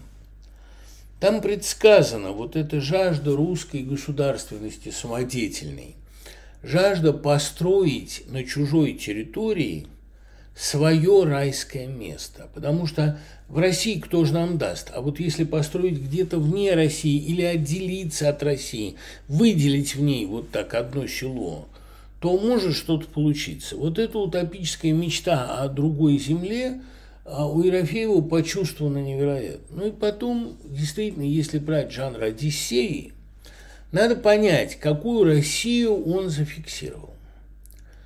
Это действительно народ, абсолютно утративший а, идеалы, веру в будущее, представление о себе, идеальный образ себя он утратил. Но вот эта пустота, она порождает в нем какое-то особое состояние, состояние ожидания. Вот когда он говорит там, а только у, у моего народа бывают такие глаза, это глаза, не отравленные там жаждой чистогана и так далее.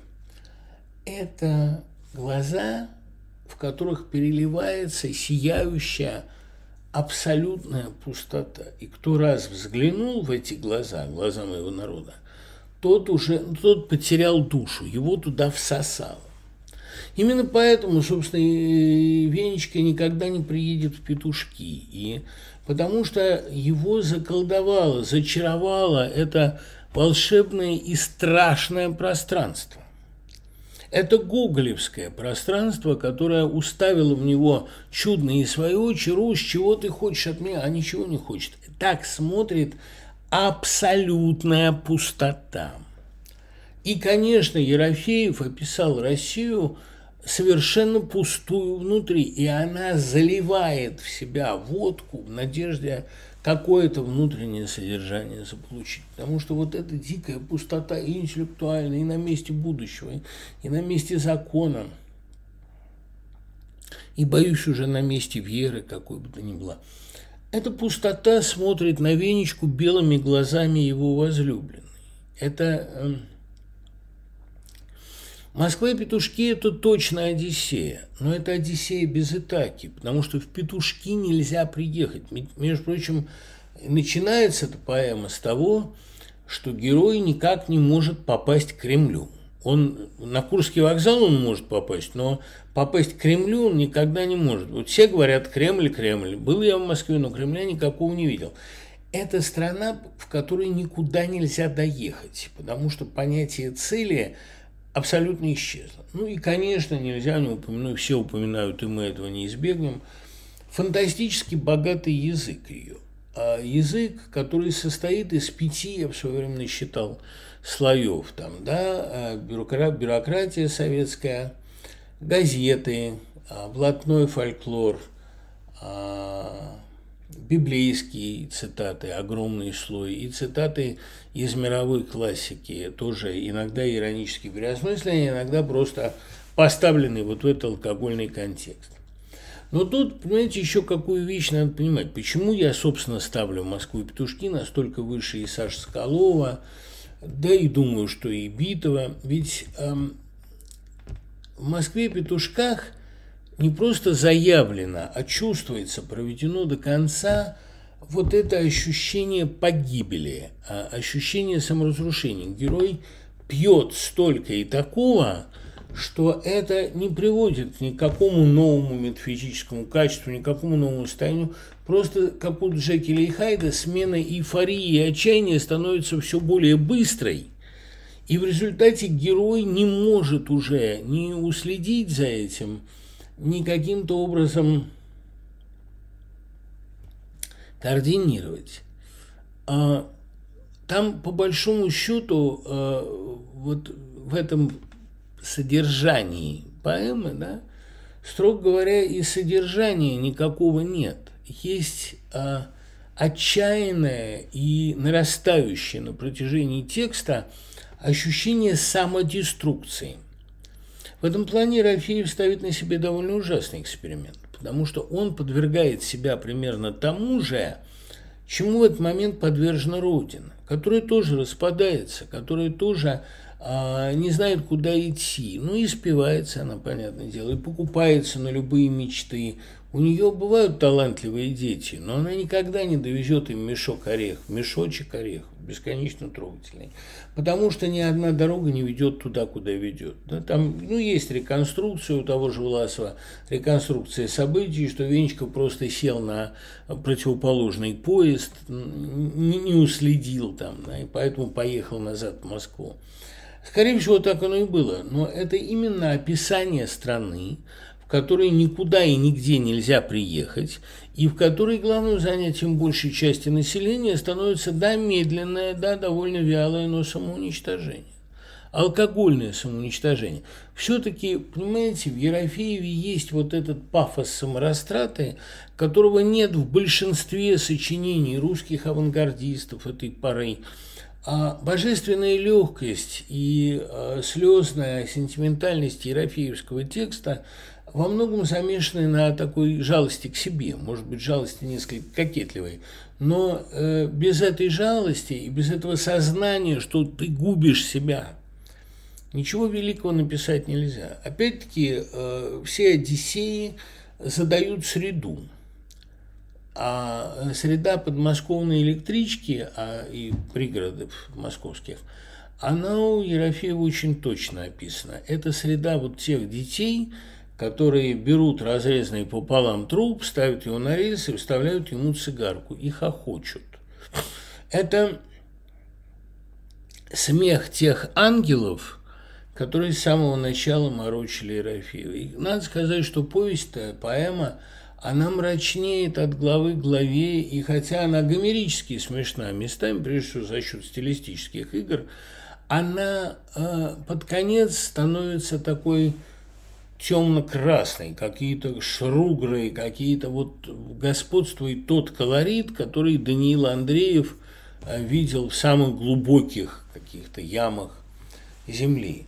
А, и, конечно, там ну, вопросы почитать, а как не почитать э, «Москву и петушки», но просто, понимаете, сейчас у меня ввиду э, тотального отсутствия интернета, у меня просто не откроется сейчас эта вещь. Я записываюсь-то, собственно, в гостинице, в которой интернет отрублен. Но я не буду вас лишать наслаждения перечитать «Москву петушки» или переслушать, если сеть работает, голосом автора. Есть запись, где начитывает сам Ерофеев. Вот что интересно. Он читает, а, даже не скажу предельно просто, это было бы неправдой, но он читает с кроткой жалобной интонацией, с интонацией обиженного ребенка, а по большому счету отсюда и эта маска, самоназвание Венечка. Из этого же вырос, конечно, с явной отсылкой Лимоновский Эдичка, потому что а, уменьшительно-ласкательно себя называть – это такое свойство русской сентиментальности, звероватой, а, сентиментальности похмелья – когда тебе одновременно всех и себя безумно жалко, похмелье очень сентиментальный станет до слез. А с другой, а, ты всех ненавидишь, потому что всем лучше, чем тебе. Все должно происходить медленно и неправильно, чтобы не загордился человек, чтобы был он, а, ну так, вял, ничтожен и себе равен. Возникает вопрос естественный, почему именно Ерофеев сумел написать такую вещь? Отвечу. Потому что для сочинения текста такого уровня надо быть маргиналом.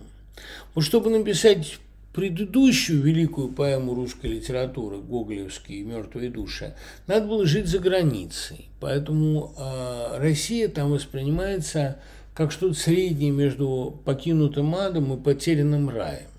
И эта интонация в «Мертвых душах» есть. С одной стороны, автор все время ужасается стране, а с другой немного и восхищается ее масштабом, ее непредсказуемостью, ее полной неустроенностью и так далее. Все эти герои вызывают не только ужас или брезгливость, но и восхищение, потому что они а, действительно вот такие библейские, одиссейские, ну, в любом случае, мистические персонажи. Тесная связь мертвых душ с Одиссеей общеизвестна, об этом кто только не говорит сейчас. А э, Одиссея Ерофеева зафиксировала главное чувство этой среднерусской равнины, по которой идет поезд из Москвы в Петушки это чувство чудовищной бесприютности. Это грязь, во-первых. За окном все время какая-то межеумочность, какие-то полузаброшенные садовые участки, какие-то голые яблоневые ветви, то ли весна, то ли осень, такое вечное бесприютное время. И этой же бесприютностью проникнуто все. Ведь мы же помним, где Венечка ночевал. Ночевал он на лестнице. И вот это страшное ощущение человека, которому негде приткнуться, которого отовсюду могут выгнать. И выгоняют все время. Вот с этим ощущением пьяной, беспомощной, похмельной сентиментальностью он и путешествует. Вот для того, чтобы такую вещь написать, надо как минимум лишиться в жизни опоры. И вот знаете, я что думаю, сейчас-то уж под занавес эфира я, наверное, могу это сказать. Настоящую Россию может написать сегодня человек, который, например, по ней кочует беспрерывно, прячась или от повестки, или от повестки в суд, или от обвинений в экстремизме или там распространении фейков – Настоящую Россию может сегодня описать тот, кому негде преклонить голову. Была довольно уютная Россия 60-х, где, наоборот, все тебя приветствовали, там, радостно тебе улыбались. Была э, довольно милая, э, довольно, опять-таки, уютная, даже, я бы сказал, душная э, Россия 70-х годов, но в эти, на рубеже 60-х и 70-х появились люди – которым негде было преклонить голову. Понимаете, сын человеческий не имеет, там, птицы гнездо, у зверя нора, а сын человеческий не имеет где преклонить голову. Главным состоянием России подлинной в это время стала бездомность. Скитание и осознание, что в этих скитаниях некуда прийти, тебя все равно не пускают в петушки. Страшная земля, которая водит тебя кругами, как леший. И я подозреваю, что для того, чтобы сегодня написать портрет подлинной России, нужно или воспитать в себе, или уловить в себе вот это чувство бесприютности. Знаете, ведь России тоже некуда преклонить голову. Она везде уже была, и ей везде не понравилось, у нее везде не получилось. Современная Одиссея русская может быть написана только человеком, для которого нет Итаки – которому некуда вернуться и который панически боится преследования. Вот Москва и петушки сочетают в себе все эти параметры, особенно потому, что подмосковная электричка с ее вечной зябкостью, сквозняками, страшно опасными людьми, которые входят и выходят. Подмосковная электричка, как это ни печально, осталась символом России – не ракета космическая, и не ядерная ракета, и не медведь с балалайки, а это пригородная электричка, комнатный или сниженный вариант путешествия. Это путь по бесконечному кругу. А куда бы ты ни ехал, ты все равно придешь на Курский вокзал. И мне кажется, что а, вот это постепенное помрачнение – веселого игрового текста – это постепенное исчезновение надежды и выход героя на совершенно космический уровень страдания – это и есть заслуга, великая заслуга Ерофеева, купленная очень дорогой ценой. А в литературе, к сожалению, по дешевке ничего не купишь. Спасибо вам за внимание. Надеюсь, что в следующий раз мы увидимся живьем. Пока.